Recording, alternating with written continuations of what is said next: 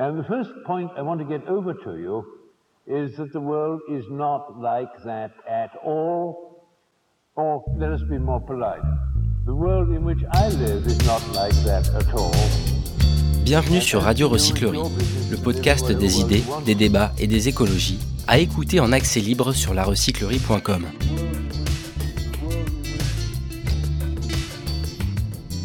Proposé par le média en ligne vert.eco, ce débat interroge l'écologie et la droite. Avec Olivier Blond, Pauline Rapilly-Ferniaud et Valérie Petit.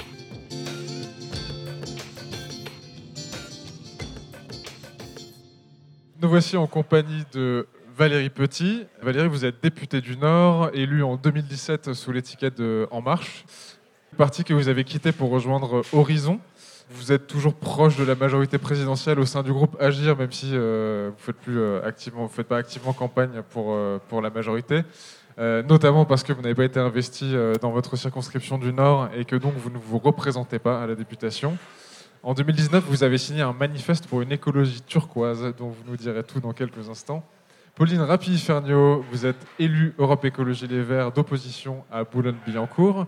Vous êtes candidate pour la NUP, NUPES, on verra comment on prononce, euh, dans les Hauts-de-Seine. Bonne chance pour ça. Et euh, vous êtes fan de Plus belle la vie et de l'écologie de droite. Je vous remercie d'être venu ce soir. Et enfin, Olivier Blond, vous êtes délégué spécial à la lutte contre la pollution de l'air pour la région Île-de-France où vous travaillez aux côtés de Valérie Pécresse, dont vous avez écrit une partie du programme euh, présidentiel, la partie consacrée à l'écologie. Vous êtes notamment auteur de ce récent ouvrage Plaidoyer pour une écologie de droite, qui est sorti cette année, il me semble. Euh, et vous êtes le fondateur de l'Institut Brunois, euh, un think tank qui veut créer de nouveaux récits autour de l'écologie de droite. Chose qui, qui me rend très curieux et je vous propose qu'on commence par ça. De quoi s'agit-il? Alors, bah, d'abord, merci hein, de, cette invitation. L'Institut Brunois, peut-être ça, fera écho à ce qui vient d'être discuté, il tire son nom de l'ordonnance de Brunois, qui est un texte de Philippe VI de Valois, donc roi de France, qui en 1346 euh, crée le premier texte en langue française sur la gestion durable des forêts. Il dit, en, substance, c'est de l'ancien français, mais il dit il faut que les responsables des forêts euh, légères et fassent les ventes euh, correspondantes de telle manière que les forêts puissent se soutenir en bon état. C'est l'origine du mot sustainable en anglais, qui va devenir le développement durable et qu'on n'arrive même plus à retraduire en français, puisque vous savez sans doute que développement durable, c'est une traduction que tout le monde juge insatisfaisante du mot sustainable development.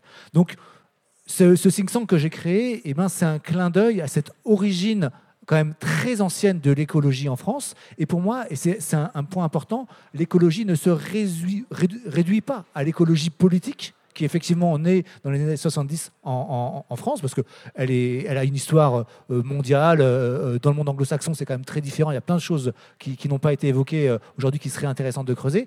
Mais en tout cas, l'écologie, elle est plus ancienne que l'écologie politique. Elle englobe des idées très, très, très, très, très euh, intéressantes, très variées, très riches. Et, c'est cette diversité de l'écologie qui m'intéresse. Moi, j'ai été, euh, il y, a très longtemps, un militant de, des Verts et de LV. Je ne le suis plus. Mais à l'époque, euh, on, m'avait en, quelque sorte éduqué avec cette idée que la seule écologie, c'est l'écologie politique, c'est l'écologie de LV. Moi, Aujourd'hui, je pense que, en fait, la diversité biologique, euh, c'est quelque chose qui est positif, qui, a des avantages de résilience, de, productivité agricole, etc. etc. Et ben, la, diversité intellectuelle, c'est aussi quelque chose qu'on doit enrichir. Et l'écologie, elle est bien plus diverse qu'on ne le pense parfois. Elle a notamment euh, euh, la capacité de d'irriguer le camp de la droite, le camp de la gauche, bien sûr, le camp des extrêmes, on l'a dit. Et c'est pour pour faire vivre ces idées, pour déployer un petit peu et pour explorer, parce que je reconnais bien, hein, je suis tout à fait euh, lucide là-dessus, que l'écologie droite n'a n'a pas forcément toujours fait ses preuves, elle n'a pas du tout la même notoriété que l'écologie de gauche en, France. Euh, il y, a plein de choses à faire, et c'est vrai que pendant des années, la droite classique, les républicains, alors ce qui était euh, avant, donc ils ont changé de nom plusieurs fois, l'UMP, le, LR, etc., euh, n'ont pas toujours euh, été à la hauteur des enjeux de la société. Mais je pense qu'il y a aujourd'hui sous nos yeux une transformation. L'écologie, au sens global, donc non politique, elle a, elle a gagné une victoire historique majeure elle est présente dans toute la société. Aujourd'hui, il n'y a plus personne, vous l'avez dit, qui ose dire que euh, le changement climatique euh, n'existe pas ou que c'est pas important ou que c'est pas de notre faute, etc. etc.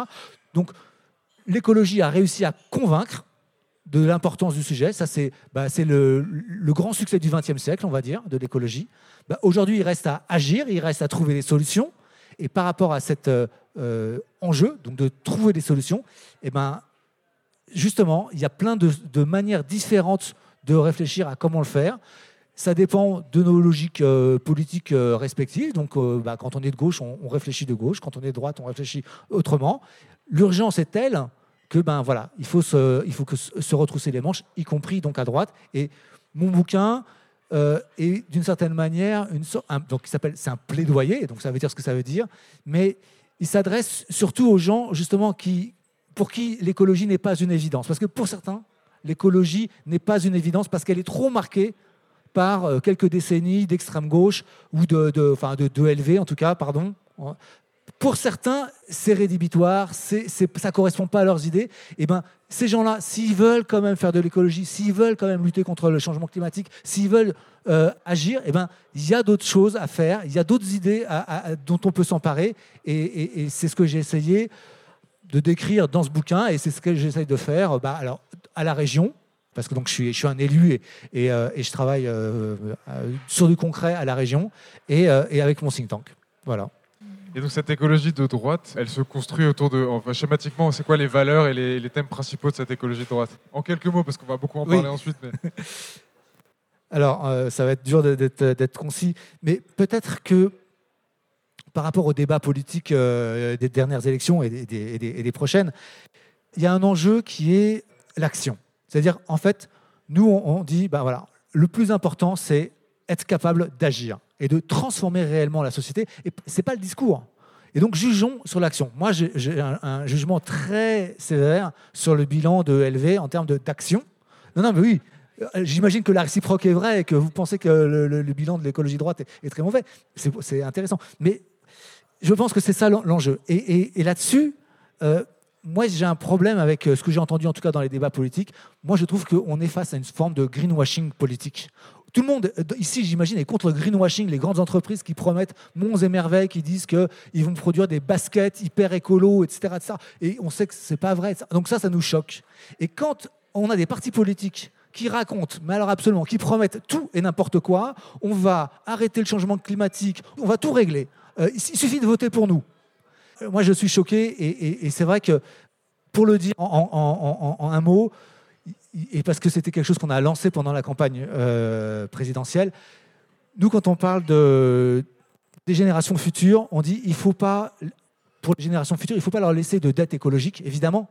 On est tous d'accord là-dessus, mais il ne faut pas non plus leur laisser de dette fiscale. C'est-à-dire que si on a été obligé d'emprunter, d'endetter le pays à tel point qu'on n'a plus les moyens de mettre en œuvre notre programme, parce qu'on est trop endetté, eh bien on est dans une situation d'échec. Et nous, on n'a pas envie de faire ça. Et ce que moi, je constate, c'est que la plupart des autres candidats euh, font ça. Alors ça, c'est le premier point.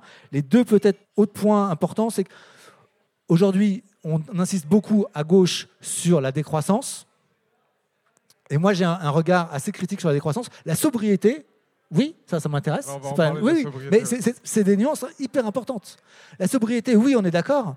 La décroissance, moi, je suis beaucoup moins d'accord. Et pour le coup, il y a deux autres idées qui sont des idées ah, moi, je suis très influencé par l'écologie anglo-saxonne. Il y a deux idées hyper fortes que j'entends beaucoup moins, c'est l'économie circulaire et l'efficacité. Et ça, ce n'est pas des trucs d'extrémistes. L'efficacité. L'efficacité, donc ça veut dire produire plus en consommant moins. C'est quelque chose qui a été euh, théorisé par des Américains, par exemple Amory Lovins, qui a écrit Factor 4. Factor 4, c'est produire deux fois plus en consommant deux fois moins. Amory Lovins, c'est le Jean Covici de l'écologie américaine. Mais, mais c'est une, star immense. C'est après, le facteur 4, il y a un gars qui a écrit facteur 5. Facteur 5, ça a été écrit par, par. Von Weizsäcker, c'est un, énorme écologiste qui a créé un institut en Allemagne. Il un, député SPD, donc c'est même pas un, genre, quelqu'un de droite. Socialiste. Oui, pardon, socialiste allemand. Et c'est l'ancien président du Club de Rome. Donc, le Club de Rome qui a euh, financé le- le- le- le cé- la célèbre étude Halte à la croissance, dont à peu près tous les décroissants se, se- se targuent aujourd'hui. Enfin, c'est- c'est un élément hyper important du, du bagage intellectuel de l'écologie et finalement, on en entend trop peu parler ici. Et deuxième donc, euh, bagage intellectuel hyper important, l'économie circulaire, c'est majeur. Pareil, il y, a des, y a des hyper grands noms. William McDonough, c'est un, un Américain, c'est le pape de l'économie circulaire, celui qui a écrit euh, Cradle to Cradle. Enfin, c'est vraiment un très, très, très, très, très grand monsieur euh, de l'écologie. Il est encore vivant. J'espère qu'il y a des gens dans la salle qui, le connaissent. Je ne vous demande pas de lever la main. Ce gars-là, qui est le gourou de l'écologie circulaire, quand il, vous lisez son bouquin, mais il crache sur la décroissance. Il dit, mais c'est absurde, c'est des gens qui n'ont rien compris. C'est pas qu'il n'est pas écolo, c'est qu'il dit, moi je veux pas moins de je sais pas quoi, moi je veux plus. Je veux plus de bien-être, plus d'éducation, plus de santé, plus de etc. Et, il faut réinventer l'écologie pour qu'on on pense autrement. Donc moi, quand je parle d'écologie de droite, j'invoque ces penseurs, euh, et il y en a plein d'autres, parce que, encore une fois, l'écologie, elle est beaucoup plus riche, elle est beaucoup plus diverse que malheureusement, on pourrait le croire en, écoutant, on va dire, le débat euh, euh, franco-français, qui euh, est très insatisfaisant de mon point de vue. Et oui, et un dernier point, ah oui, alors sur la technologie, bon, c'est un peu la blague. C'est-à-dire que, évidemment, quand on parle de, de géo-ingénierie, donc les gens qui veulent euh, mettre du, du soufre ou, de- ou- ou des, produits chimiques dans l'atmosphère pour euh, freiner le, changement climatique, enfin, c'est évidemment n'importe quoi. Mais euh, la technologie, c'est pas forcément ce genre de berlu. Euh, la technologie, c'est aussi, par exemple, les énergies renouvelables. Aujourd'hui, il n'y a personne, à ma connaissance, il n'y a personne qui sérieusement réfléchit sur la lutte contre le réchauffement climatique sans parler d'énergie renouvelable. Et les énergies renouvelables, excusez-moi, c'est juste que de la techno. Et il y a intérêt à ce qu'on progresse en termes de techno parce que les enjeux sont énormes. Il faut qu'on améliore encore l'efficacité des panneaux photovoltaïques. Il faut peut-être qu'on on trouve d'autres manières de, faire de, l'hydrolienne ou je sais pas quoi. Il faut peut-être qu'on trouve des alternatives pour euh, les éoliennes en mer. Enfin, j'en sais. Enfin, de toute façon, tout ça, c'est que de la techno. Et moi, je ne suis pas un idolâtre. Je, je- je ne pense pas que la technologie va nous sauver du monde. La technologie, c'est un outil. C'est comme un marteau. Un marteau, vous pouvez planter un clou ou vous pouvez taper sur la tête de votre voisin avec. C'est pas un. un- un- un- un- un- On, va Voilà. en parler de la technologie. J'en perds mes mots. En tout cas, je pense que oui, il faut utiliser les technologies, celles qui nous sont utiles, pas celles qui ne nous sont pas utiles.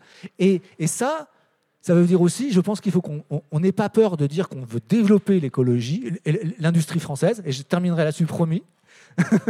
il y a un truc qui est très fort. Quand on parle de, de changement climatique, on a les émissions qui sont issues du pays, en France, et puis il y a l'empreinte du pays. L'empreinte du pays, c'est les émissions en France, plus les émissions associées par tout ce qu'on achète et ce qu'on importe, par exemple de Chine ou d'Asie ou de n'importe où. Et évidemment, nos, émissions importées, elles sont plus importantes que nos émissions locales. Et bien moi, je dis, il faut réindustrialiser écologiquement la France. Pourquoi? RTE, donc le, réseau éne- d'énergie français, ils ont calculé à 900 millions de tonnes de CO2, d'équivalent CO2, ce qu'on pourrait économiser en en rapatriant la production en France. Pourquoi? Parce qu'on ne ferait pas de, l'électricité au charbon, parce qu'avec un peu de chance quand même, on prendrait des normes écologiques et sociales qui seraient meilleures, on pourrait produire donc de manière plus écologique, et ça nous permettrait de diminuer nos émissions de CO2. Mais ce n'est pas tout. Ça nous permettrait de créer des emplois, de redynamiser des territoires, et ça, excusez-moi, c'est la base du développement durable. Le développement durable, il a été défini en 1992 au sommet de la Terre à Rio, enfin un petit peu avant, on peut, on peut passer sur les détails. Le développement durable, c'est l'alliance de l'écologie, de l'environnement et du social. Et ben, je pense que oui, il ne faut pas négliger les deux. Et aujourd'hui, eh ben, c'est un enjeu justement pour la réindustrialisation. Et pardon, je m'arrête là. Très bien. Euh, En Valé- fait, Valérie ça- Petit. Non, mais ça devrait être interdit de faire droite-droite. Là, j'ai tellement de trucs qui veulent me faire réagir. Je peux pas. Euh, Et, et Valérie qui dit qu'elle n'est pas de droite. je ça je vais avoir du mal à tenir 5 minutes de plus à entendre tout ça sans pouvoir réagir. Mais je, Ok, je- alors je continue Pauline, de prendre une des notes. intervention rapide sur Ok, un point. Ok, est-ce que je peux faire une intervention rapide sur le livre? Ah ouais, bah alors on va peut-être pas faire la Ça va critique prendre du 3 bouquin minutes, maintenant. je pense. 3 minutes. 3 minutes. Est-ce qu'on m'entend là? Allez, J'ai 3 l'impression. minutes chrono. ouais. Ok, 3 minutes chrono. Ok, bon alors déjà je suis un peu embêtée parce que je suis arrivée et je me suis vachement préparée et plus je me préparais, plus j'ai eu du mal à comprendre ce que c'était l'écologie de droite. Et alors maintenant j'ai l'impression que l'écologie de droite c'est juste des gens écolos qui se sentent mal avec l'idée de se dire écolo ou d'être chez Europe Écologie Les Verts. Mais donc la porte est toujours ouverte, hein, si tu veux revenir, j'ai l'impression que tu te sentiras mieux. Ce livre, je l'ai lu en me disant oh là là, mais ça va être horrible. Je pense que ces gens qui se disent euh, vive l'écologie de droite, ils nous font perdre du temps parce qu'en fait, le constat euh, scientifique, il est là. Les solutions, elles sont là. Et en fait, on va euh, détourner l'attention des solutions en disant non, non, mais on peut continuer comme avant et faire de l'écologie de droite sans rien changer. Et je me disais, oh, ça va être euh, difficile à lire et j'ai l'impression que je vais perdre du temps. Et en fait, ce livre, il est génial. Je pense que si vous avez des gens autour de vous qui sont de droite, il faut absolument l'acheter, l'offrir, l'apporter partout. Moi, je ferai ça à Boulogne parce que je suis candidate à Boulogne-Billancourt. Alors, les gens qui me disent, moi, je suis écolo, mais de droite, j'en connais plein. Et en fait, si ça pouvait rentrer dans les comptes de campagne, vous inquiétez pas que j'en aurais acheté 61 000, comme le nombre d'électeurs qui est à Boulogne, et je l'aurais distribué à, à tous les électeurs électrices. En fait, ce livre, il parle d'un traumatisme euh, que je pense que vous avez vécu à droite, c'est qu'en 2020, des villes qu'on aurait pu penser arriver à droite sont tombées chez les écolos. Et donc on voit, voilà, le traumatisme, je crois que c'est le soir des élections municipales de 2020. Alors que la droite venait de perdre plusieurs grandes villes qui lui étaient pourtant promises, telles Bordeaux ou Strasbourg. Alors il y a Christian Jacob qui se félicite d'une très belle victoire, euh, mais quand même, eh ben, on a perdu euh, le Lyon et Marseille. On a perdu déjà euh, Bordeaux, qui devait être pour vous apparemment, et puis Marseille et, Marseille et Lyon qui passent au vert. Donc on sent le traumatisme. Et tout au long du livre, vous nous parlez beaucoup d'écologie, vous rappelez les constats écolos, et je pense que c'est une porte ouverte pour tous les gens qui se disent euh, non mais moi euh, je suis de droite et qui se posent pas la question de l'écologie. En fait, vous vous adressez pas à moi, vous vous adressez pas à nous, vous vous adressez à peine aux électeurs de droite, vous vous adressez en fait à vos partis politiques en disant attention les gars, votre enjeu à vous, c'est pas le dérèglement climatique, c'est le poids électoral des gens qui se soucient du dérèglement climatique. Et ce qui est génial, c'est que vous dites à tout le monde attention, faut parler d'écologie. Donc peut-être que la droite va parler d'écologie. Et en fait, une fois que la droite va parler d'écologie, vous légitimez le constat. Et les gens vont se dire ah bah oui c'est vrai on veut manger bio. Les gens ils vont se dire bah ok je veux manger bio. C'est pas des grands radicaux de gauche euh, comme nous. Euh, ils se disent on veut manger bio et très vite ils s'aperçoivent qu'il y a des lobbies très forts, des intérêts très forts. Ils se confrontent à Sodebo qui gère toutes les cantines ou ces choses-là. Très vite ils se retrouvent dans le camp des dominés par rapport aux dominants ou des voilà des désœuvrés par rapport aux dominants. Et puis ils se retrouvent à vouloir euh, voter extrême gauche, Mélenchon, NUP ou simplement Europe Écologie Les Verts. Et c'est ce que vous racontez aussi quelques pages avant, c'est que Sarkozy il a essayé de parler d'écologie et merde ça a bénéficié aux écolos parce que vous le dites vous-même à la fin sans doute l'écologie de droite doit-elle se différencier davantage de sa cousine de gauche? Est-ce que ce que vous dites, monsieur, quand vous dites, mais en fait, vous êtes de gauche Faute de l'avoir fait, les efforts du gouvernement Sarkozy n'ont jamais paru pour autre chose qu'une version allégée de l'écologie portée par ELV. Et comme pour tant d'autres sujets, les électeurs ont préféré l'original à la copie. Donc merci beaucoup pour ce livre et je vous souhaite de l'offrir à tous vos proches euh, de droite. Merci. Alors, je vous remercie beaucoup pour le peu de cas que vous êtes en train de faire de la grille de questions que j'avais savamment écrite pour, euh, pour ce soir. Merci infiniment. Revenons-en à, à- à nos moutons. Valérie Petit, en 2019, Pas un mouton, merci. qui n'est pas un mouton, mais une députée Horizon. En 2019, vous avez signé un manifeste pour une écologie turquoise, euh, donc euh, à la fois bleue et verte. Euh, de quoi s'agit-il exactement et quelles en sont les valeurs cardinales? Bonsoir à, à- à toutes et à tous. Juste pour dire d'où je parle, parce que je, je ne parle pas du même endroit que mes collègues et c'est pour ça que ce débat est intéressant ce soir. Donc moi, je, veux bien me mettre à droite, même si je suis moi aussi une ancienne de LV. Dans les années 90, à l'époque, on se revendiquait ni de gauche ni de droite.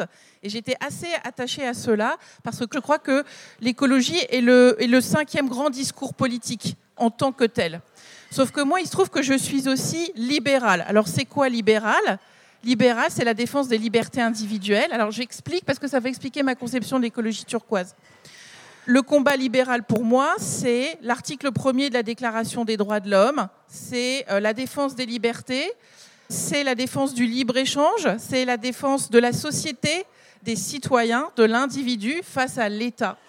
Euh, je me permets de redire ce que j'appelle libéral parce que c'est souvent caricaturé, associé à tort à la droite, associé à tort au capitalisme. Donc moi, je, ce qui m'intéresse en réalité en tant que militante des libertés et écologiste, c'est de voir comment ces deux grands discours qui pour moi forgent le cœur des démocraties libérales, progressistes et écologistes, peuvent se combiner. Parce qu'en effet, aujourd'hui, le libéralisme a des excès, notamment sur le plan économique, euh, qui doivent être résolus. Et donc, comment faire en sorte que ces deux-là, qui peuvent sembler ne pas s'entendre a priori. C'est de là dont la mésentente est mise en scène par la gauche comme par la droite, ce qui, moi, en tant qu'écologiste, me gonfle un peu, parce que moi, j'assume toujours d'échapper au clivage partisan. En bonne libérale, ceux qui connaissent un peu l'histoire du libéralisme savent qu'il y a eu des libéraux de gauche, des libéraux de droite. Donc l'écologie turquoise, c'était le mot que j'ai mis pour dire c'est quoi une écologie de liberté? Ça veut dire une écologie qui ne met pas euh, tout le pouvoir dans les mains de l'État pour faire de la planification, c'est-à-dire une écologie qui fait confiance aux citoyens, à la capacité à s'organiser euh, sur les territoires, à euh, s'autogérer, hein, ce qui fait que en effet, ça va aller chercher dans d'autres traditions, y compris très à gauche, hein, comme voilà Bookchin pour ceux qui connaissent. Mais voilà, je crois que par défaut, ce sont plutôt les individus qui sont capables de s'organiser, y compris pour prendre soin des communs euh, naturels. C'est un truc qui me tient pas mal à cœur. Voilà, je suis en tant que libéral assez euh, inquiète quand euh, l'État se met à tout diriger, nous dire ce qu'il faut faire ou, pas faire. Donc c'est cette écologie-là que je défends, aussi une écologie d'ouverture, de libre circulation des personnes, parce que ça pose aussi la question des réfugiés climatiques. On va avoir des grands mouvements de population. Comment on fait pour euh, accueillir les gens dignement? Voilà, c'est ça, c'est peut-être quelque chose qui fait de moi quelqu'un qui n'est pas totalement à droite pour le coup. Voilà, donc j'essaye aussi de voir comment le capitalisme on peut préserver le libre-échange tout en changeant les règles de l'échange pour que ça soit plus soucieuse de l'humain et de l'environnement, mais sans changer les fondements et les bénéfices du libre-échange et ce qu'ils ont apporté à la démocratie, à la paix, au développement. Voilà, je, m'arrête là, où je répondrai à des questions plus précises. je ne veux pas, même si je viens du Nord, faire un tunnel. Dans ce texte, et d'ailleurs un peu comme Olivier Blond, vous, vous réclamez d'une écologie pragmatique Qu'est-ce que c'est l'écologie pragmatique et en quoi elle diffère d'une écologie pas pragmatique non, euh, c'est pas euh, la chose la plus importante que je défends. Moi, je suis une scientifique à la base. Hein. Je fais de la politique que depuis 5 ans hein, et là, j'arrête et c'est tant mieux. Euh, parce qu'après, ça vous abîme quand même un brin. Donc, quand je dis pragmatique, c'est aussi ce que les, les anglo-saxons les, anglo appellent evidence-based, c'est-à-dire on met en place des politiques, on voit si elles produisent des effets positifs ou négatifs, et sur la base d'évaluations qui prennent fortement en compte et la question de l'environnement et aussi pour moi la question des libertés ou de la dignité, on va faire des ajustements. Donc pour moi, le pragmatisme, c'est plus la vision que j'ai d'une action publique raisonnée, raisonnable, évaluée, qui rend des comptes. Par contre, j'assume en effet une écologie politique. Je pense qu'il faut faire de l'idéologie, que les idées doivent se dire, doivent être différentes, plurielles, s'entrechoquer, s'associer, se dissocier. Je refuse pas que certains de mes collègues parfois euh, mettent le mot pragmatisme parce que soit ils n'ont pas, pardon de le dire, de culture ni philosophique ni politique sur l'écologie, soit parce qu'ils veulent s'avancer masqués avec leur propre idéologie dont parfois ils ne sont pas toujours conscients. Moi, j'assume complètement qu'on peut être et pragmatique, c'est-à-dire basé sur les solutions, mais qu'il faut aussi assumer d'avoir des idées, des visions du monde derrière qui sont différentes. Euh, globalement, euh, donc vous qui avez été élu euh, sur une liste de la majorité, qui avez fait, partie de cette majorité pendant 5 ans, est-ce que vous avez l'impression que le président a mené une politique écologique et écologique de droite? Comme je l'ai dit, je, récuse droite-gauche, pardon, je suis libéral, écologiste, j'en suis désolée, ça rentre pas dans la matrice. Euh, sur la majorité, donc moi j'étais dans la majorité, j'y étais euh, bien parce que c'était l'endroit le plus progressiste pour moi à l'époque. Mais en effet, je trouve qu'on n'a pas été assez loin. Moi j'ai mené beaucoup de combats, y compris avec les oppositions, hein, qui m'ont valu euh, quelques soucis pour aller plus loin que ce que proposait le gouvernement sur la transition écologique. Je, pense, et c'est ce que j'ai dit euh, quand j'ai quitté mon mandat, euh, on aurait pu faire beaucoup plus vite, beaucoup mieux. En revanche, il y a quand même quelque chose que je mets au crédit de la majorité, dont je suis encore pendant quelques jours, c'est qu'on ne pourra plus revenir en arrière. Voilà. On a eu quand même des moments dans l'histoire où ça stagnait, où on reculait. Et là, je pense qu'on ne peut plus revenir en arrière. Maintenant, la question, c'est comment est-ce qu'on accélère et comment est-ce que aussi euh, on change, euh, on change les façons de penser, les façons de vivre, comment on réinvente, pour reprendre euh, le, mot d'un philosophe que j'aime beaucoup, Morisot, des manières d'être vivant, parce que c'est ça qui se euh, discute. Alors on peut parler de tous les aspects, mais on doit retrouver ou trouver une nouvelle façon d'être vivant, de s'allier avec la nature notamment, pour trouver une nouvelle façon de créer de la valeur, de la richesse, de la liberté. voilà comment je vois les choses. Euh, tous deux, vous avez en commun de, mettre l'innovation euh, au cœur de, vos discours, avec cette idée sous-jacente de la croissance verte, c'est-à-dire qu'on pourrait faire euh, du PIB euh, sans les émissions de CO2. On a parlé tout à l'heure de la géo-ingénierie comme étant un, no-go pour vous, euh, Olivier. Quelles innovations sont souhaitables et c'est quoi la limite? En fait, comme ça a été très bien dit par Bruno Villalba, moi je ne crois pas que la technique puisse, euh, et que l'innovation, et je suis scientifique, hein, l'innovation technologique puisse se substituer. Je pense que c'est une voie, mais qu'il faut changer de modèle profondément. Moi, mon combat, c'est un infâme combat libéral hein, de suppôt du capitalisme financier. C'est que je pense qu'un des combats fondamentaux, c'est celui de la finance. C'est-à-dire qu'aujourd'hui, on doit changer les règles, euh, les règles de marché, notamment des marchés financiers, pour réorienter les masses euh, de euh, financement vers une économie euh, soutenable et vers des entreprises qui ont fait cet effort de changer leur modèle. Mais on doit aussi aller plus loin que la finance. On doit y compris changer la, fi- la finance d'entreprise et la comptabilité pour que ce qu'on appelle les externalités ne soient plus des externalités, mais que la création de valeur, y compris environnementale, soit au cœur des modèles économiques et financiers. Si on ne change pas ça, en fait, on ne fera que faire, comme on l'a très bien dit, du superficiel. Et je pense qu'il euh, euh, ne faut pas critiquer la finance, il faut la transformer euh, et, faire ce qu'on appelle de l'entrisme dans le capitalisme actuel, que moi j'espère plus entrepreneurial, plus innovant, mais aussi avec des modèles économiques qui sont plus sobres et conscients des limites planétaires. Pauline, on, oppose souvent justement la droite qui serait plutôt en faveur de l'innovation technologique et les verts qui seraient plutôt de dangereux décroissants, voire des hippies qui vivent dans la forêt. Quelle est la place de l'innovation et de la, technique dans le discours écologiste? Ok, mais en fait, j'avais l'impression qu'on nous opposait beaucoup, mais plus le débat avance, plus j'ai l'impression qu'en fait, on n'est pas si loin que ça. C'est juste qu'une fois qu'on est d'accord sur le constat, il y en a qui assument de le mettre en place après, et puis d'autres euh, qui se disent que euh, plus tard ce sera bien. Moi, j'aime bien entendre qu'on ne pourra pas revenir en arrière après le quinquennat Macron.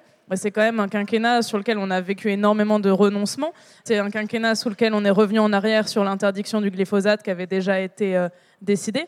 Donc je suis contente de savoir qu'on peut pas revenir encore plus en arrière. En tout cas, le dérèglement climatique, lui, ne reviendra pas en arrière. C'est-à-dire que là, on a peut-être déjà la tête dans le mur. Je vois pas comment on peut plus avoir la tête dans le mur que si éventuellement on donne en plus une majorité à l'Assemblée nationale à Macron. Mais si vous êtes là ce soir, j'imagine que vous savez pour qui voter les 12 et 19 juin.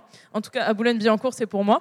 Mais dans plein d'autres endroits, euh, vous avez la NUP, euh, NUPES. Sentez-vous libre, mais pensez à notre avenir quand même. Et puis en en fait, oui, sur la, sur la technologie, moi j'ai l'impression aussi que, en fait, nous, on n'est pas contre les progrès, on n'est pas contre. Enfin, je veux dire, si demain on me dit, oh, pof, on a trouvé la solution euh, pour nourrir 12 milliards d'êtres humains euh, sans détruire la planète, mais en fait, euh, on produit déjà de quoi nourrir 12 milliards d'êtres humains et il y a un milliard de personnes qui mangent pas à leur faim. Y a, en fait, toutes les solutions, on les connaît déjà. C'est juste que ça nécessite d'entrer dans un rapport de force politique et de les mettre en place. Et quand vous définissez l'écologie politique comme celle de l'action, il me semble que l'écologie de droite, comme celle de l'action, il me semble que nous, ce qu'on propose, c'est d'agir, en fait, d'arrêter d'être dans l'inaction, d'arrêter de regarder ce qui se passe et de ne rien faire.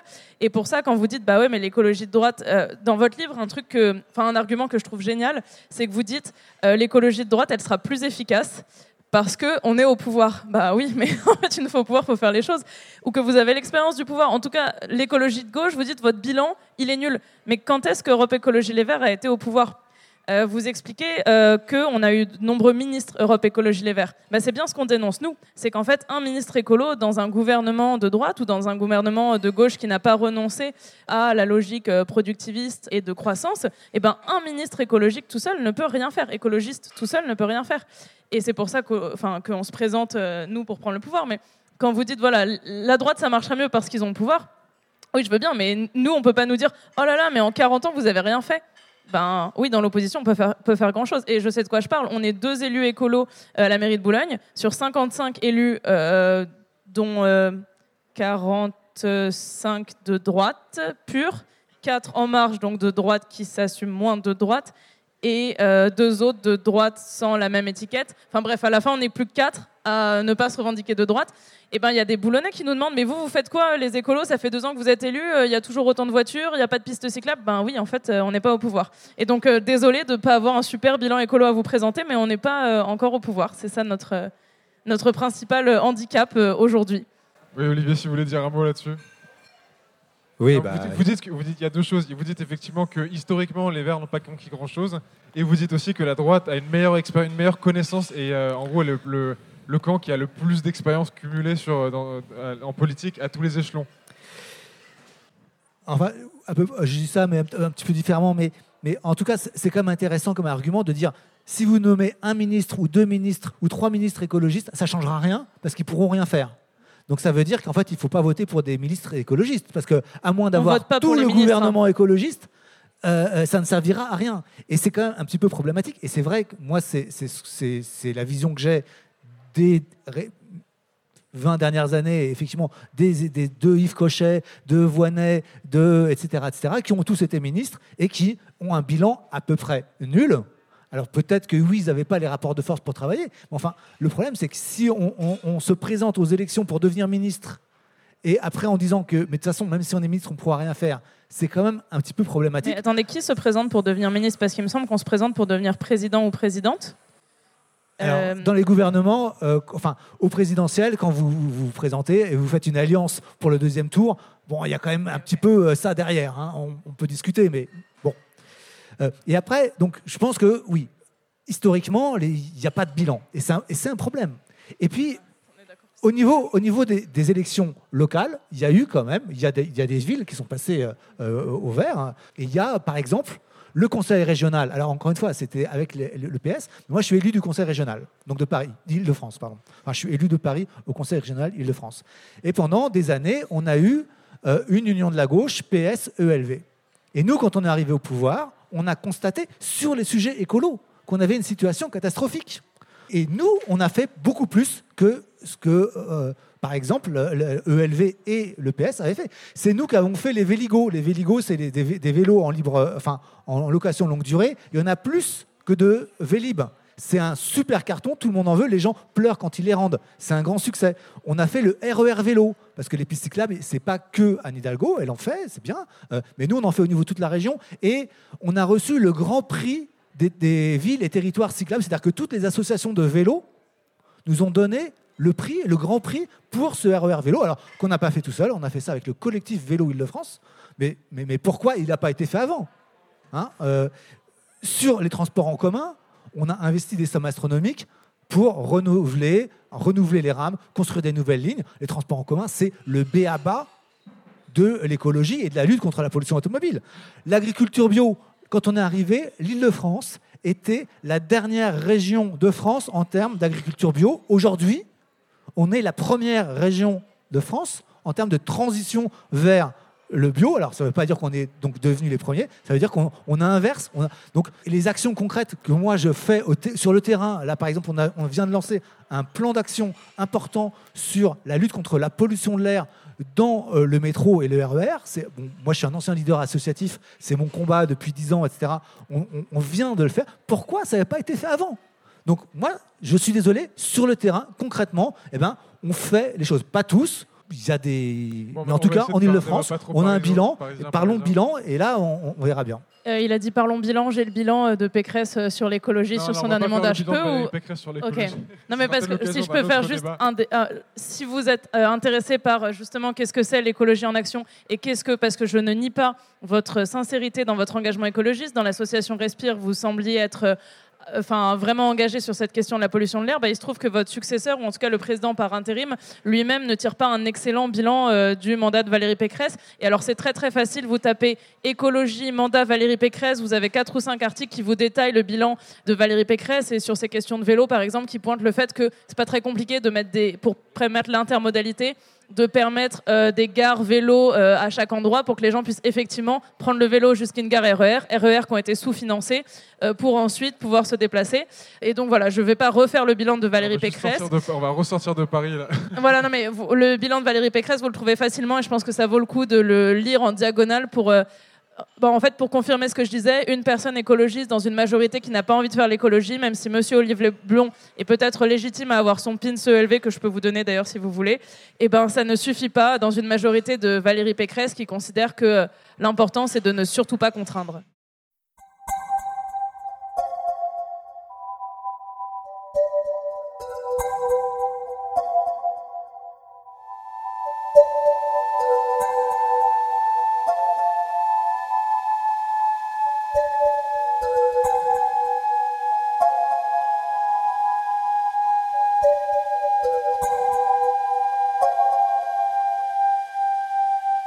Petit, vous vouliez réagir Oui, je, suis vraiment contente de ne pas être en campagne. Vraiment, je, là. Euh, bon, euh, peut-être pour dire que oui, ne pas parler que de Paris. Euh, non, mais en fait, voilà, ces débats partisans, c'est vraiment, voilà, c'est aussi pour ça que moi je fais plus de politique et j'en suis très contente, c'est que de toujours vouloir faire rentrer l'écologie dans les dans les cases partisanes et surtout dans la case nationale.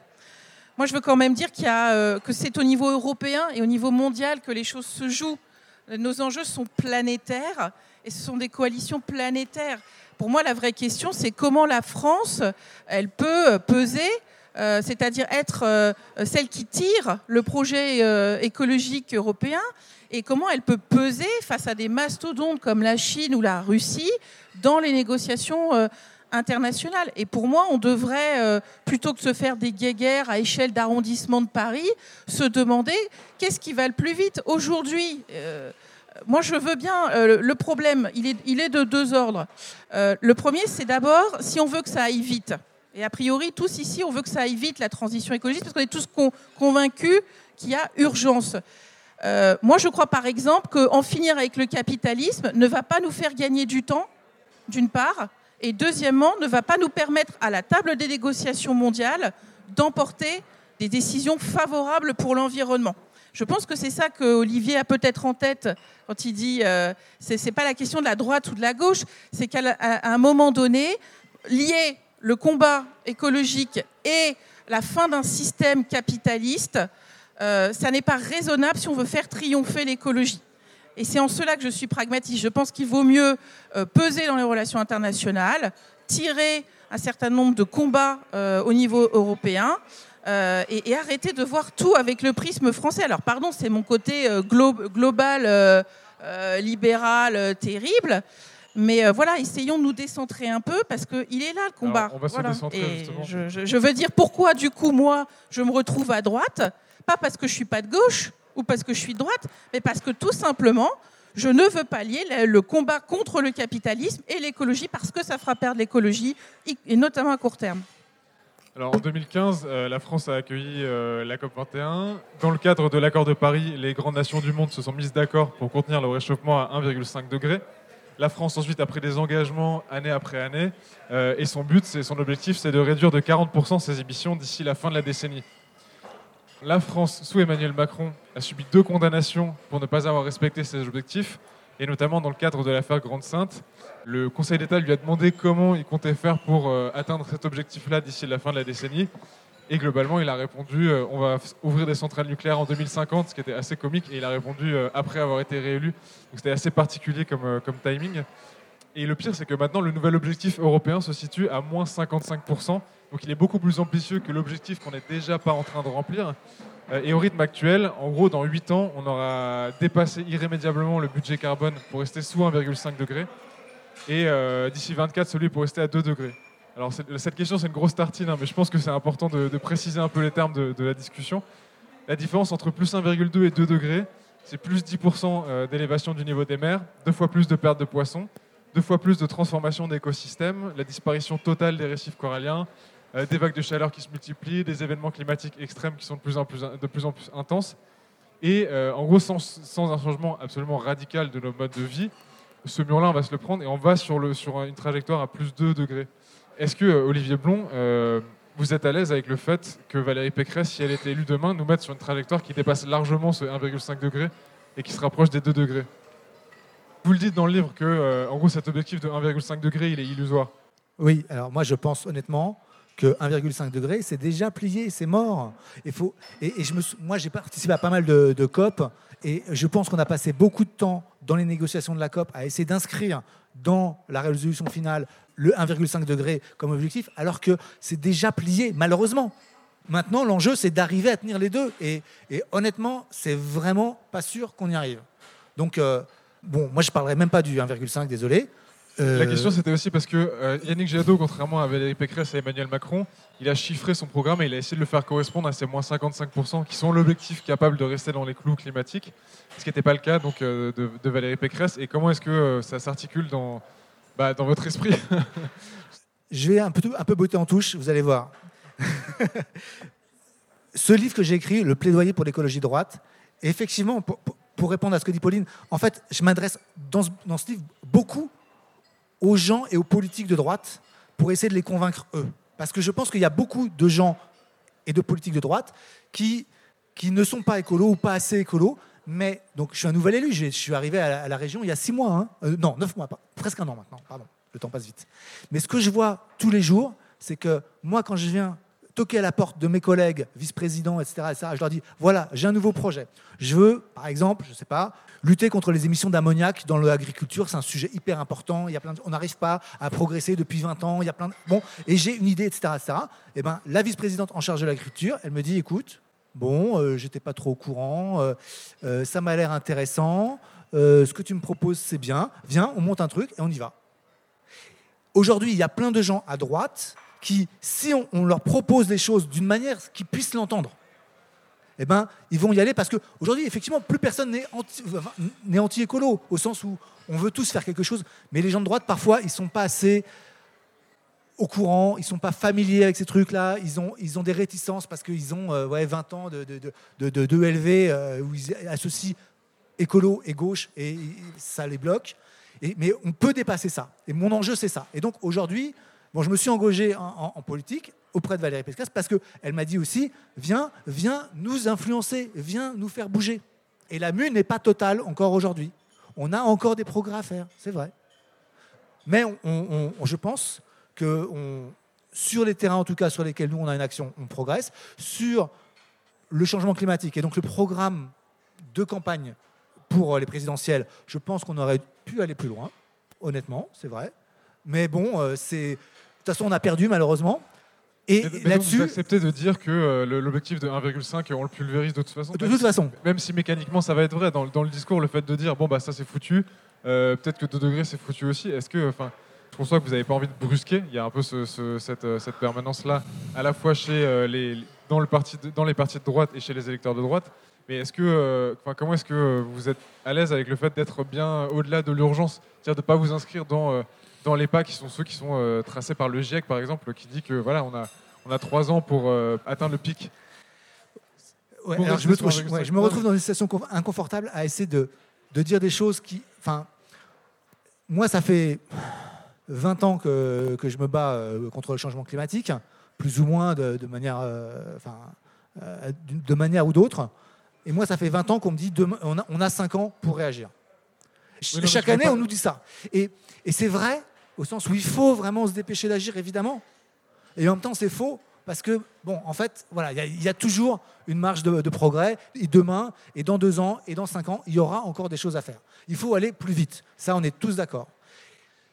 Aujourd'hui, si je dois résumer un petit peu le cœur de la, de la, réflexion à droite sur l'énergie, parce que c'est le cœur, hein, euh, y a, en fait, sur l'énergie, il y a, sur les émissions de CO2, hein, il y a deux, deux, deux grandes parts. Il y a la production d'énergie, donc les centrales nucléaires ou autres, et les transports. Et les transports augmentent davantage en plus. Alors, face à ça, ben, il y a un, comment est-ce qu'on produit de l'énergie en émettant moins de CO2 Et moi, je soutiens le fait qu'il faille aller euh, euh, vers plus de nucléaire, avec moi des bémols que je mets, qui n'ont pas été entendus par mes copains de droite pour l'instant, mais que je mets, qui est qu'il faut profondément radicalement transformer la gouvernance du nucléaire, parce qu'on vise, on, est aujourd'hui dans une société du secret, du copinage, et on est dans des situations complètement aberrantes. C'est-à-dire qu'on a des centrales nucléaires qui peuvent avoir 10 ans de retard sur leur construction, 15 milliards de, de, de, surcoût, c'est-à-dire un coût x4. Et ça, si on est dans, dans, une sorte d'univers euh, du libéralisme, normalement dans une boîte, quand il y a un gars, vous lui demandez, vous, confiez un projet et il lui dit oui, bon, d'accord, mais bon, désolé, j'ai 10 ans de retard et j'ai 15 milliards de surcoût, le mec, vous le virez direct et vous virez toute l'équipe parce que c'est des incapables. Et vous dites, OK, on va, on va faire autrement. Et je pense que dans le nucléaire, le secret, la culture du secret, la connivence entre euh, les corps des mines, etc., etc., et, tout un ensemble de, problèmes fondamentalement, fondamentaux de gouvernance font qu'on est face à un gros problème. Donc je suis pour du nucléaire, mais en changeant un peu tout ce qu'il faut changer là, parce que là, il y a un, vrai problème. Et après, Non, mais Bon, on, parlait de, de- de la notion d'urgence, c'est-à-dire que, euh, que voilà, on va, on va dépasser un certain nombre de jalons climatiques. Et d'ailleurs, le nucléaire, c'est un très bon sujet, puisque si on, commence à- si on lance une centrale en chantier aujourd'hui, Oui, on ne sait se pas quand pas avant ça. 15 ou 20 ans. on est d'accord. Et donc finalement, on est déjà complètement hors, de, hors du coup euh, de, de la France. Valérie, vous voulez réagir? Oui, juste, moi je, je pense que ça sert à rien de désigner euh, qui a raison, qui a tort. Euh, on est tous en dessous de l'objectif. Enfin, je veux dire, gauche, droite, euh, pour plein de raisons qu'on peut expliquer. On, on perd du temps en fait à faire des procès sur le passé. La question, c'est aujourd'hui, qu'est-ce qui bloque pour avancer plus vite? Et juste donner deux, choses qui me paraissent être bloquantes. La première, c'est l'État. C'est-à-dire qu'on a une administration, et notamment une haute administration, qui n'est absolument pas formée et sensibilisée à la question écologique. Je donnais un exemple très simple, c'est la question des préfets. Les préfets ont énormément de pouvoir sur les territoires en matière environnementale. Ils n'ont absolument, pour la plupart d'entre eux, aucune formation, ni sur le climat, ni sur les- ni sur l'écologie, sur la biodiversité. C'est absolument calamiteux. Et donc, du coup, euh, plein de décisions, je parlais du classement des forêts par exemple, sont liées au bon vouloir du préfet. Et donc s'il n'est pas sensible à la question, rien ne se fait sur le territoire. Donc on a un vrai problème d'une haute administration et d'une administration et d'une action publique qui n'est absolument pas euh, formée et sensibilisée.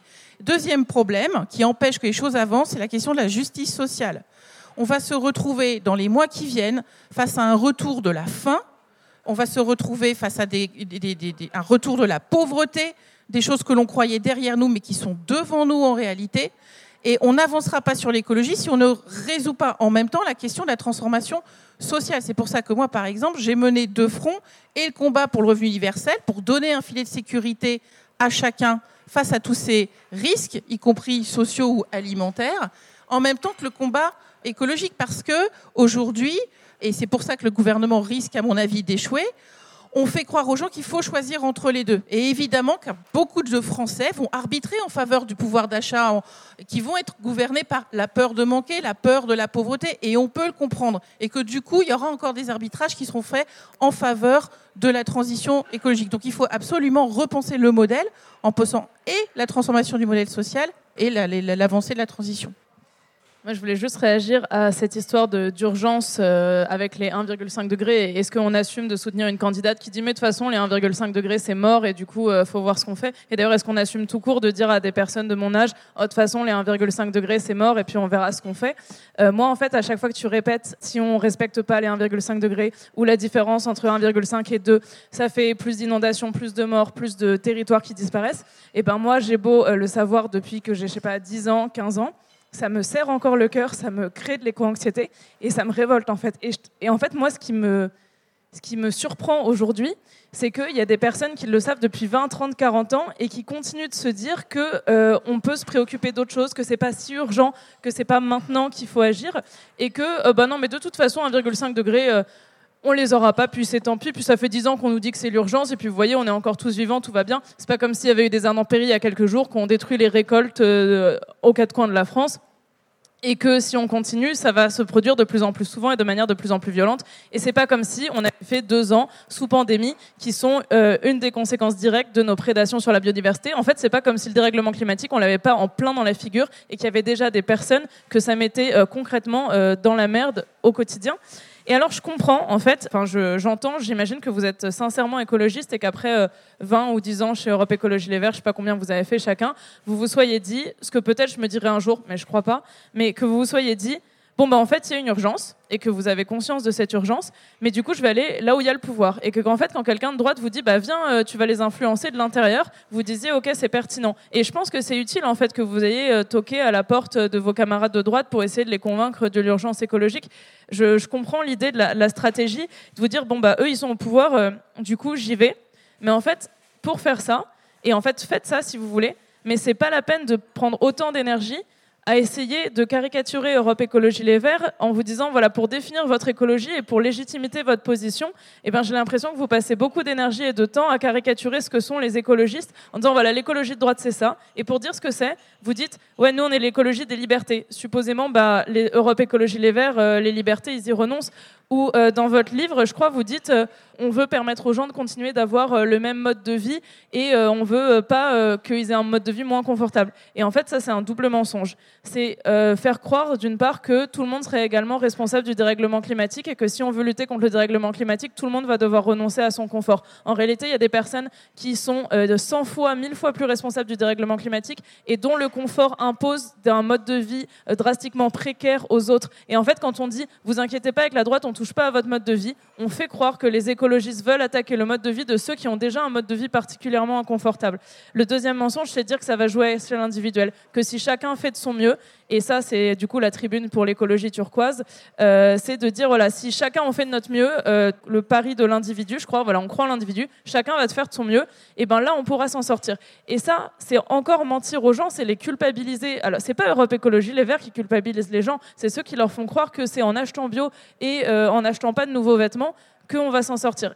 Ce qui, est une bonne nouvelle, c'est comme ça fait 50 ans qu'il euh, faut se saisir de ce sujet. Il y a des personnes qui ont pris au sérieux cette hypothèse, qui l'ont étudiée, c'est Carbone 4, et qui a regardé si chacun d'entre nous on fait le mieux du monde. C'est-à-dire moi fois puissance 1000. C'est-à-dire que vous mangez vegan, vous achetez jamais de nouveaux vêtements, vous prenez pas l'avion, euh, et je crois que vous arrêtez de respirer une heure sur deux. Enfin bref, c'est vraiment, si on devient tous des super-héros de la planète, eh ben, qu'est-ce que ça fait sur l'empreinte euh, carbone euh, globale? En fait, on n'arrive qu'à 40% de l'objectif. Et le reste, ça dépend de décisions collectives. Et donc ça, c'est des choses qu'on sait. Et quand on continue aujourd'hui de dire euh, moi je veux la liberté, supposément les écologistes voudraient pas, moi je veux euh, faire le pari de l'individu, en supposant que les écolos ils vont contraindre euh, tout le monde, eh ben on, on ment aux gens et on empêche d'avancer suffisamment vite. Et par ailleurs de dire ok 1,5 degré c'est mort, ou même 2 degrés c'est mort, où il n'y a pas tant d'urgence que ça, et ben ça renforce fortement le sentiment d'angoisse que ressentent les jeunes de mon âge. C'est qu'au-delà du fait qu'on voit le mur arriver dans notre figure, on entend aussi nos responsables politiques qui sont au pouvoir ne pas avoir conscience de cette urgence. Et je crois que c'est encore plus angoissant que simplement voir l'urgence qui arrive, c'est de savoir que ceux qui sont au pouvoir n'ont pas conscience de cette urgence.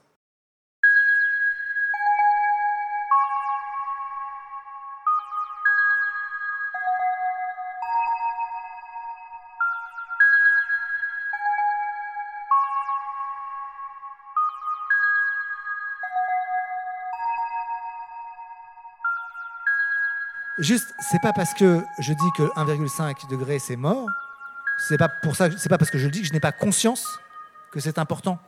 Et, c'est, tout l'enjeu. C'est que justement, le problème, c'est qu'il faut être conscient, il faut être lucide, il faut connaître. Moi, j'ai, moi, j'ai lu tous les rapports du GIEC, en détail. Et, il faut connaître la science. Mais justement, quand on la connaît, eh ben, on sait ce qui est possible, ce qui est réaliste, on, se rend bien compte de l'ampleur de la tâche, mais c'est pour ça qu'on va être encore plus, à mon avis, motivé. Moi, c'est pas parce que je n'ai pas renoncé, au contraire.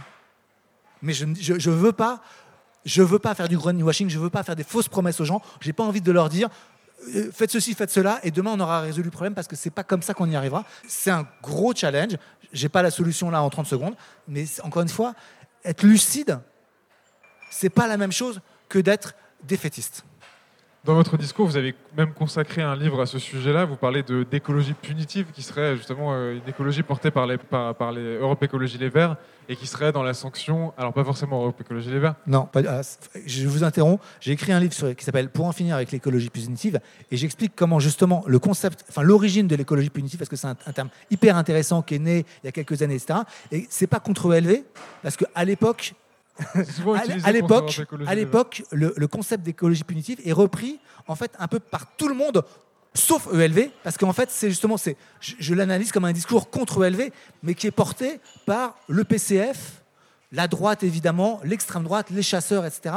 Et en fait, après, j'explique ce que ça veut dire. Aujourd'hui, si je le dis, devais le dire avec mes mots, le problème de l'écologie, quand on veut changer le monde, c'est de proposer des alternatives aux gens. C'est-à-dire, si on ne propose pas d'alternative, les gens ils ne peuvent rien faire. Donc on leur dit, ne prenez pas la voiture. Vous devez aller au, au, au, travail tous les jours, mais ne prenez pas la voiture et il n'y a pas de transport en commun. Donc là, là c'est punitif parce qu'on n'a pas donné d'alternative. Et je pense que l'enjeu de l'écologie moderne telle que moi je la défends, c'est de proposer des alternatives aux gens qui soient écolos. Donc si on dit on est contre les, la pollution automobile, eh ben on va donner des moyens aux gens d'aller au travail tous les matins, parce que, ou alors on va faire du télétravail d'ailleurs, c'est une bonne idée. Bah, donc on va renforcer les transports en commun, on va améliorer ceci, on va faire des transports à la demande, on va faire des pistes cyclables, on va faire tout ce que vous voulez, mais on va donner des alternatives. Et en fait, l'enjeu de l'écologie punitive, c'est l'enjeu de trouver des alternatives. Et ça, c'est de l'innovation technologique parfois quand il s'agit de produire l'énergie, mais c'est aussi des énergies, c'est aussi de l'innovation sociale et politique, parce que parfois il faut juste avoir des bonnes idées. Bah oui, inventer euh, les vélos en longue durée, euh, le ramassage euh, sur des courtes distances, le, rabattement sur les RER. Enfin, il y a plein de choses à inventer. Et effectivement, notre personnel politique, malheureusement, il manque de formation là-dessus. Il manque aussi parfois de motivation, mais voilà, et ben, j'espère que tous ensemble, on, on, va faire changer les choses. On n'a pas le temps, mais il faut le faire. En deux mots, et puis ensuite on va, passer aux questions du public. En gros, moi, ce qui, me semble être un invariant dans, l'écologie de droite, c'est qu'on refuse, en tout cas, on ne veut pas trop imposer de limites, pas trop toucher, on, on le disait à l'instant, au mode de vie euh, des gens. Et donc vous dites par exemple qu'il euh, bah, faut de l'innovation pour euh, trouver des alternatives à un certain nombre de mobilités.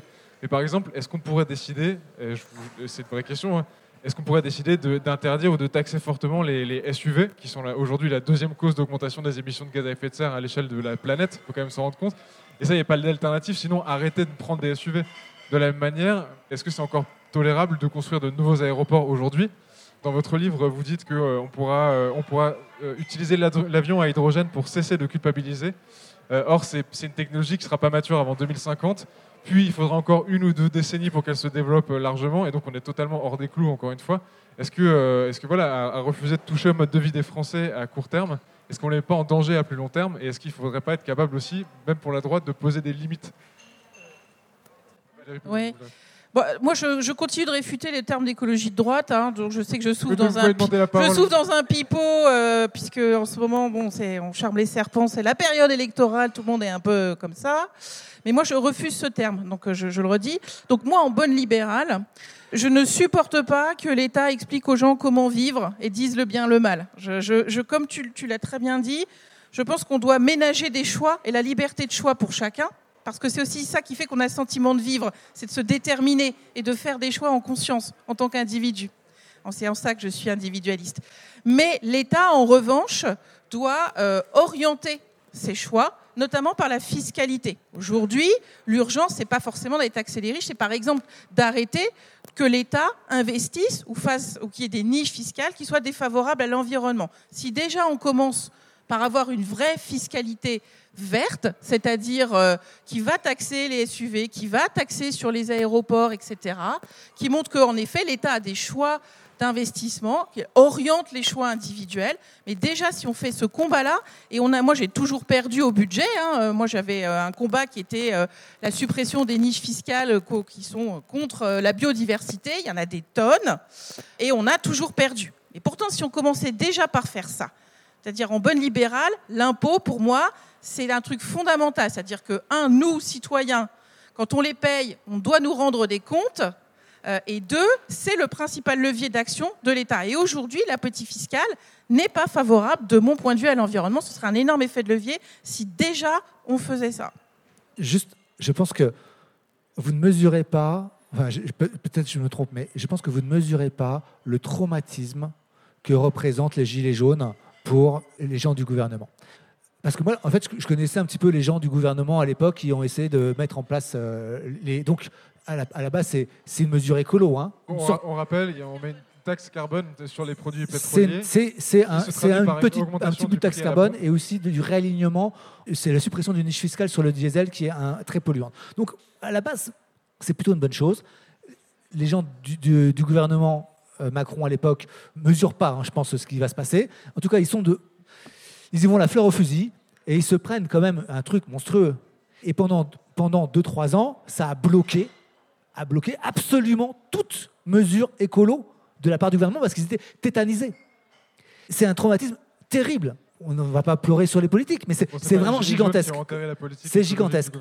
Et en fait, quand on dit, mais oui, mais bon, euh, est-ce que vous ne trouvez pas qu'il faudrait quand même essayer de, de, changer le, niveau de vie des gens, etc. Mais enfin, le problème, c'est qu'on est dans une démocratie avec des gens qui, ont, euh, qui, quand ils n'ont pas envie, ils le laissent euh, entendre. Et en fait, ici, là, on est tous d'accord.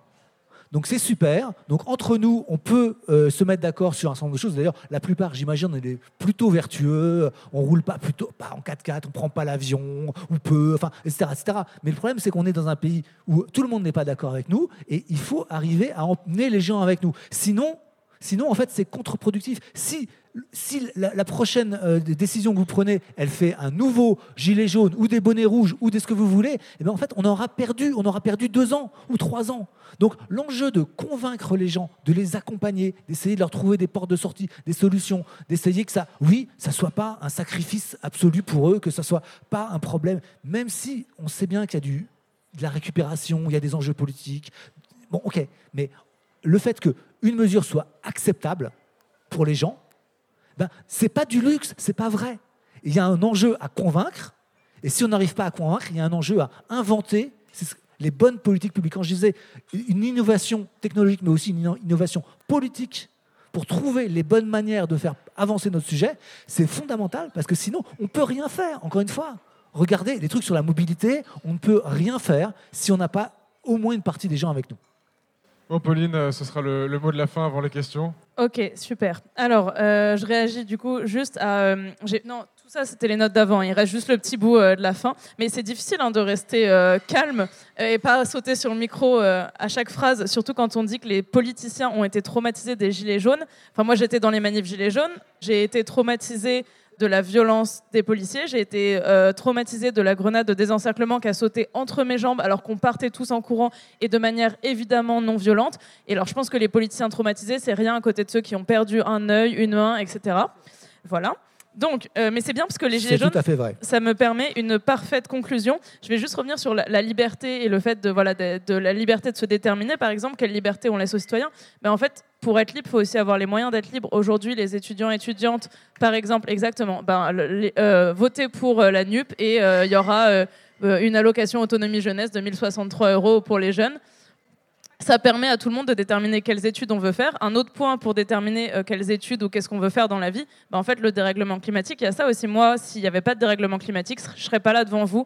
Euh, je ne serais pas en train d'essayer de devenir député de Boulogne-Billancourt, parce que tous les jours, devoir expliquer à des gens que non, l'écologie, ça ne devrait pas être dans tous les partis et que oui, c'est légitime de voter pour une députée écolo dans un territoire qui a quand même élu deux fois Thierry Solaire, bah, en fait, j'aurais mieux à faire que ça. Moi, j'aurais voulu faire de la recherche en histoire, mais depuis toujours, je me dis. Vous est pour le solaire, c'est bien, non?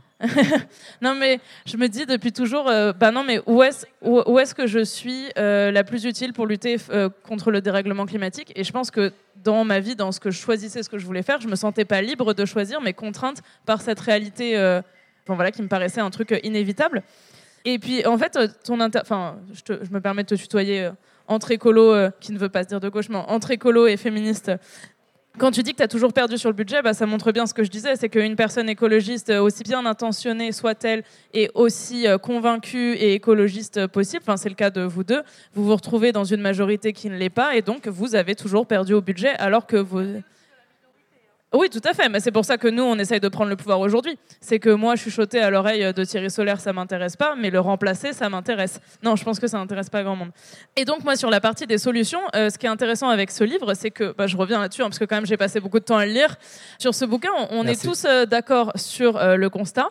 Et donc, en fait, on lit, voilà, il y a un dérèglement climatique, c'est la catastrophe, c'est l'angoisse. Et à l'arrivée, moi, je m'attends à une solution, parce que moi, tout le livre, j'attends la solution de que nous propose l'écologie de droite. Et puis ça tombe bien, elle semble être au pouvoir. Alors qu'est-ce qu'elle fait l'écologie de droite? Elle nous dit, bah va y avoir des innovations, va y avoir des solutions.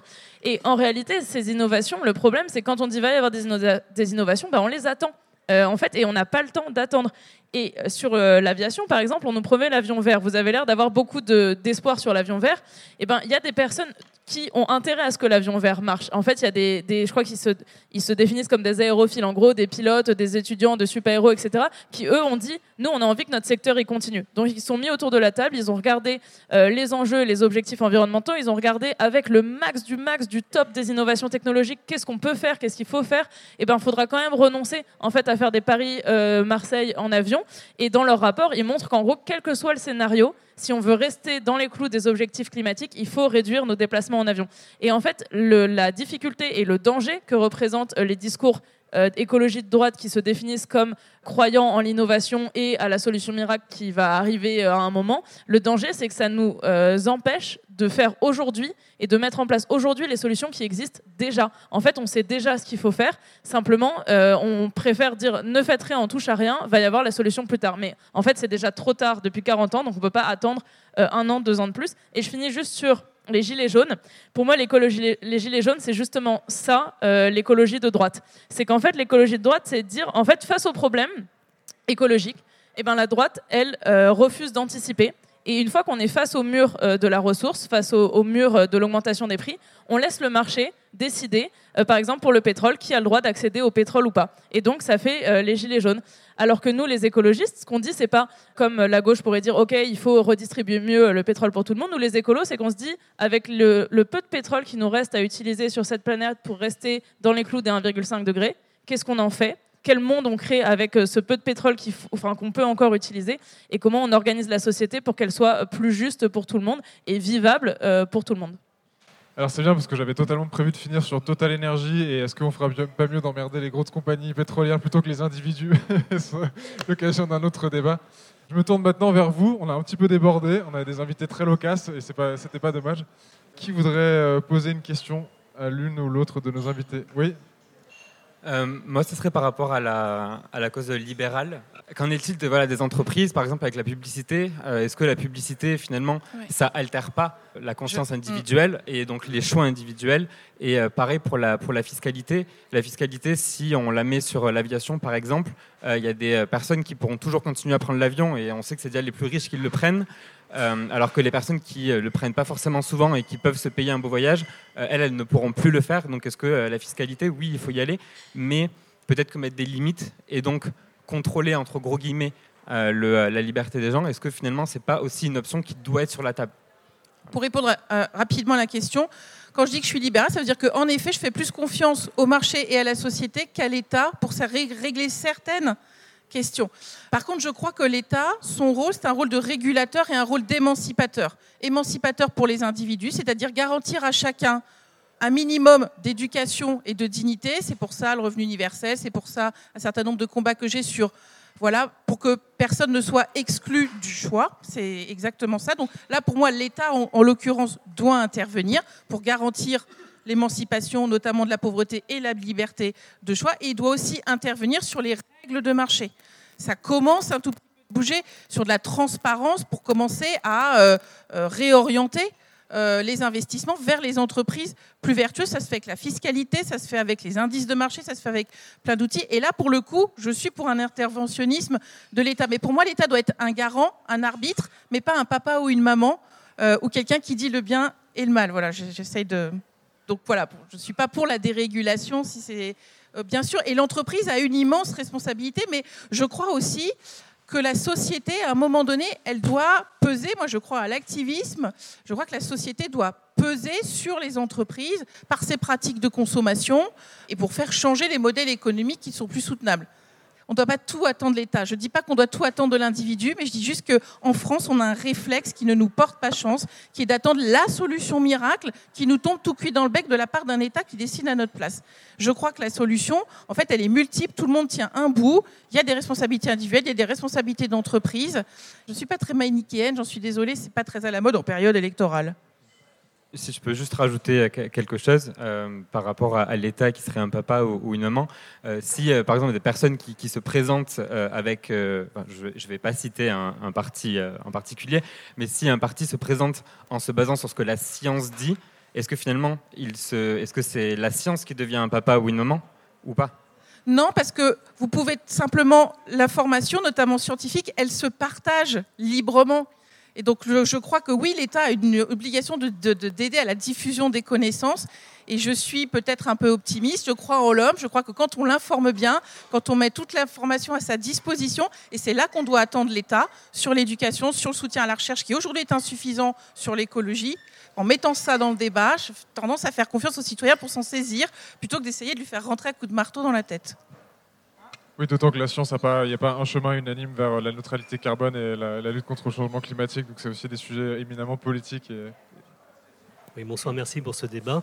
Moi, je voudrais réagir par rapport aux Gilets jaunes. Donc, on a mis une taxe qui a, suscité beaucoup d'énervement, le mot est faible, auprès de la population.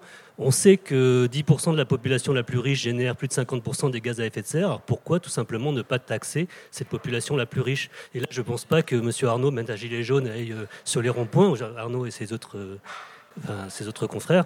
Et pourquoi on ne fait pas tout simplement ça? Ça me semble assez facile à mettre en place.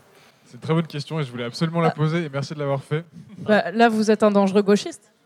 Non, mais parce qu'il y a des Je propositions d'un ISF 10% les climatique, plus par riches qui génèrent 50% des gaz à effet de serre. Voilà, c'est des personnes.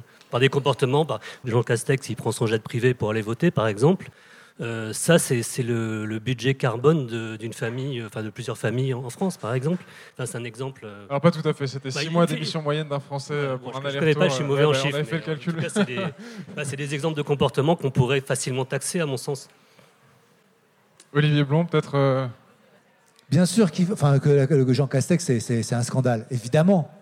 Ma femme, elle travaille un petit peu dans le milieu de la mode, entre guillemets. et- et- Elle, elle a, elle me, raconte régulièrement des anecdotes sur euh, tous ces artistes, euh, ces stars euh, du cinéma qui nous disent qu'il faut être écolo, qui soutiennent la campagne machin ou la campagne bidule, et puis voilà, qui prennent le jet privé pour aller chercher leur chien ou pour traverser l'Atlantique parce qu'ils veulent pas être avec d'autres gens dans l'avion etc., etc. Donc évidemment, tous ces comportements, ils sont absolument choquants. Et j'espère qu'on va trouver une manière de les faire changer. Cela étant, la question c'est comment être efficace? Parce qu'en fait, le problème, c'est qu'il ne suffit pas d'interdire? Enfin, si vous dites demain on interdit quelque chose, en fait, vous allez générer des comportements de contournement. Encore une fois, le but, c'est de faire changer les comportements et de, et, de limiter ces trucs-là. Mais si le résultat, c'est que les gens ils vont aller en Suisse et après ils vont faire leurs allers-retours en Suisse parce qu'ils seront contents, parce que ce ne sera pas sous la réglementation française, on n'aura rien gagné, on aura même perdu. Et en fait, tout l'enjeu aujourd'hui de l'écologie, je ne parle pas en termes de parti, mais il y a des vraies différences. Tout l'enjeu, c'est de trouver les bonnes politiques. Parce que parfois, il y a des bonnes idées, et on n'arrive pas à les transcrire en bonne politique. Je prends d'autres exemples qui sont peut-être plus quotidiens. La gratuité des transports. En théorie, c'est une bonne idée. On se dit, ben ouais, d'abord, il n'y a pas de raison que les gens aient à payer euh, les, plus, euh, les plus pauvres pour aller euh, travailler ou pour aller chercher leurs enfants, etc., etc. Et puis on se dit, ça va encourager les transports en commun, donc ça va être bon pour la planète. En fait, les études montrent que la gratuité totale des transports, c'est un- une mauvaise idée. Qu'en fait, par exemple, ça fait pas augmenter la part modale des transports en commun, parce qu'en fait, les gens qui prennent les transports en commun, c'est pas parce qu'ils n'ont pas d'argent. Ceux qui prennent leur voiture, ils savent que c'est beaucoup plus cher. Mais ils le font parce qu'ils trouvent que c'est pas pratique ou parce que ceci, cela. Et ça fait diminuer la part modale de vélo. Je crois que, ça- je crois que c'est Dunkerque, la ville, qui a mis en place ça.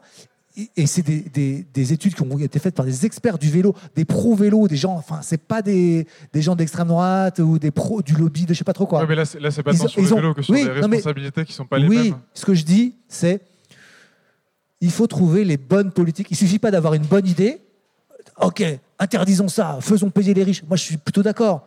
Mais la question, c'est comment faire pour que ça marche. L'enfer est pas avec de bonnes intentions, y compris en politique. Parfois, il y a des bonnes idées qui se retrouvent amener à des mauvais résultats. Et moi, je ne, je doute que simplement interdire l'avion pour les riches, un, ce soit faisable, deux, ce soit efficace, parce que je, je- je pense que ces gens-là vont trouver des manières pour prendre l'avion quand même. Donc, il faut être plus malin qu'eux. Il faut, il faut une innovation politique. Moi, j'ai pas toutes les réponses, malheureusement, mais Bah, on sait par les exemple solutions que- simples sont souvent le- les, les- les plus, les plus mauvaises. Vous, vous parlez de la Suisse. euh, on, sait par exemple que la, la suppression ou pas de l'ISF a pas vraiment de l'impôt sur la fortune, n'a pas eu vraiment d'impact sur euh, les, les allées et venues de Français qui allaient s'expatrier ou se réimpatrier fiscalement. Or, euh, il se trouve que, bah, notamment Europe Écologie Les Verts ou euh, Jean-Luc Mélenchon proposait un ISF climatique qui taxerait donc plus fortement les patrimoines qui ont une plus grande responsabilité aussi dans la, dans, dans, la crise climatique je peux juste répondre sur un truc. En fait, là, on a eu la démonstration de exactement ce que je critique. C'est de dire, euh, bon, bah voilà, bah, on est d'accord sur le constat, il y a un problème. Mais attention, attention, attention, il faut une meilleure idée que les idées qu'on a déjà, parce que parfois, euh, les bonnes idées, si on ne sait pas comment faire, eh ben, euh, ça marche pas. Et du coup, il faut peut-être attendre d'avoir une bonne idée politique, mais pour l'instant, je l'ai pas, donc ne faisons rien. Alors qu'en fait, honnêtement, vaut mieux mettre en place les bonnes idées qu'on a déjà, quitte à euh, réorienter si finalement on a interdit trop d'avions et qu'on réduit beaucoup trop vite notre euh, bilan carbone, plutôt que d'attendre d'avoir l'illumination et se dire mais c'était ça l'idée, il fallait donner un pins à tous ceux qui n'avaient pas pris l'avion et là ça avait marché. Non, je désolé, je caricature, mais ce que je veux dire c'est que c'est un peu ce que je retrouve dans tout votre livre, c'est de dire attention, il y a un constat, on est d'accord. Oh, mais n'allons pas trop vite sur les solutions parce qu'on pourrait avoir une moyennement bonne solution, donc ne faisons rien. Et en attendant, eh ben, on continue d'exploser euh, nos, bilans euh, carbone et, du coup, ben, on ne fait rien. Moi, je préfère euh, qu'on fasse du mieux qu'on peut parce qu'en fait, il n'y a jamais une politique parfaite. On peut aller vers le mieux qu'on peut. Et, ensuite, ben, si c'est pas exactement parfait, on réoriente. Mais je pense que tout le monde va survivre en France si on peut plus faire des vols intérieurs en avion. Et s'ils veulent aller faire leur vol intérieur en Suisse, ben, ils peuvent faire leur vol intérieur en Suisse, mais ils iront pas à Marseille en faisant leur vol intérieur en Suisse. Quoi. Juste pour continuer de répondre à votre question, d'abord, moi, je n'aime pas faire mes phrases avec des eux et des nous. Voilà. Euh, premier point. Deuxième point, vous posez une question qui est intéressante. D'abord, euh, admettons qu'on décide de taxer. Est-ce qu'il faut taxer les individus riches? Prends un grand patron d'entreprise, d'accord euh, ou est-ce qu'il faut taxer l'entreprise? Donc ça, je ne sais pas quelle était l'essence. À mon sens, je pense que les individus sont déjà très taxés. En France, on taxe déjà bien les riches, et en plus, les taxer plus ne rapporteraient pas, à mon sens, suffisamment d'argent et ne produiraient pas d'effet vertueux. Je donne un exemple. Est-ce que je veux aller augmenter et créer un ISF pour le patron de Vinci parce que quand même, salaud, il gagne plein de thunes et qu'il a un jet? Non, mais je, caricature. Hein. Ou est-ce que par contre, moi, l'État, je suis un peu malin et je me dis quand même, le BTP, c'est quand même un des plus gros producteurs de, gaz à effet de serre, et en particulier les cimentiers. Et donc, plutôt que d'aller lui augmenter ses impôts, je vais plutôt changer les règles. Par exemple, un truc très con que j'ai défendu, le granulat recyclé dans les revêtements de route. On met, une, on met une petite norme qui dit voilà, il en faut au moins 30%. Avec ça, vous obligez complètement une industrie à revoir ses processus de production et à limiter son empreinte carbone, etc. etc. Donc ce que je veux dire, c'est que la taxation, c'est facile, c'est simple, ça désigne des coupables. Mais d'abord, un, ne pas confondre les individus et les entreprises. Et aujourd'hui, c'est l'industrie qui pollue beaucoup, va se mentir. donc moi, je préfère avoir une réflexion un peu stratège sur changer les conditions de marché pour avoir de vrais effets de levier et avoir un vrai impact, plutôt qu'avoir quelque chose qui, pardon de le dire, sent un peu la chasse à l'homme. Je ne dis pas euh, qu'il faut protéger les riches, je dis juste qu'est-ce qui rapporte le plus du point de vue de l'environnement. Et après, on réglera des comptes de classe sociale ou je ne sais quoi, qui, moi, en tant que libéral, vous l'avez compris, qui ne met rien au-dessus de l'individu, m'indiffère. Bon, on parlera peut-être de chasse aux riches dans un, dans un débat ultérieur. Euh, on a complètement pulvérisé le temps initial de ce débat. Donc, euh, si vous avez des questions, je vous invite à venir les poser directement à nos invités. Merci beaucoup d'être venu. J'espère que euh, vous êtes amusés autant que moi à, vous poser cette question sur l'écologie de droite peut-elle nous sauver.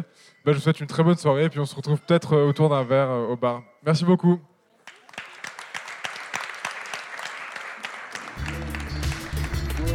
Merci pour votre écoute. Toutes nos émissions sont disponibles en podcast sur larecyclerie.com. Vous pouvez également suivre nos actualités sur Facebook, Instagram ou, encore mieux, venir échanger avec nous à la recyclerie au 83 boulevard Ornano à Paris, métro porte de Clignancourt.